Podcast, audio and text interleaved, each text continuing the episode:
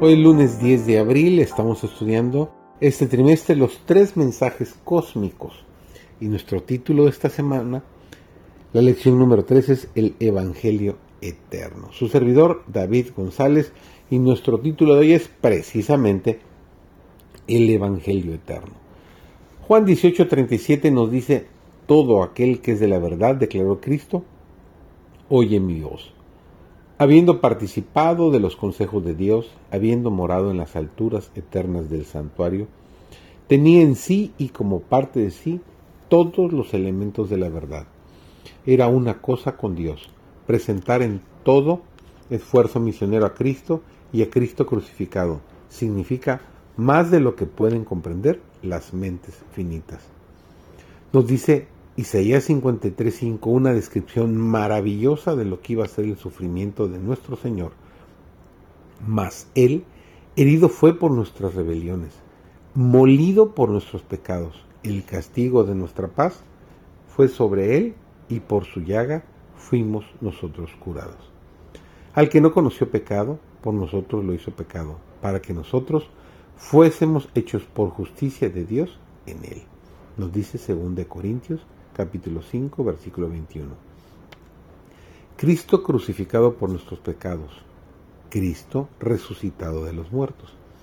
Cristo ascendido al cielo como nuestro intercesor.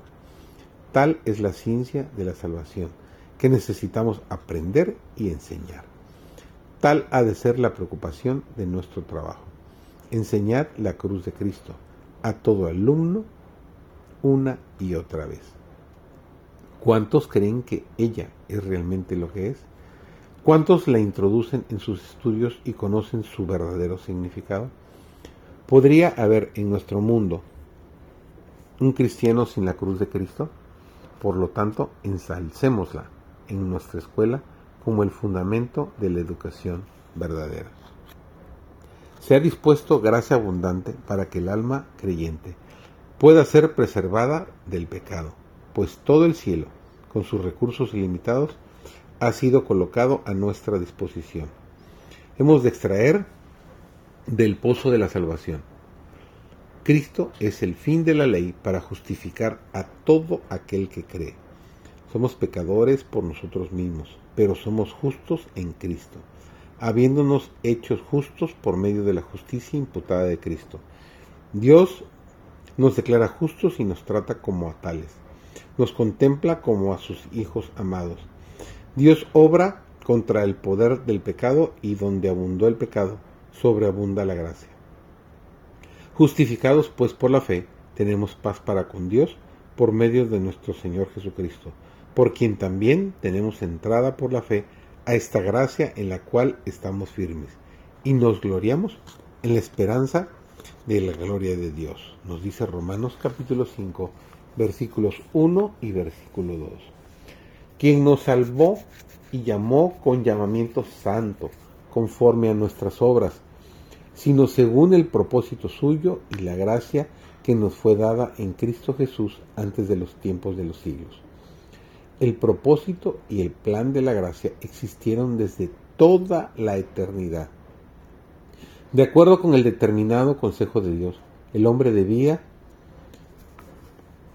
ser creado, dotado con la facultad de cumplir la voluntad divina, pero el extravío del hombre, con todas sus consecuencias, no estuvo oculto de la vista del Omnipotente.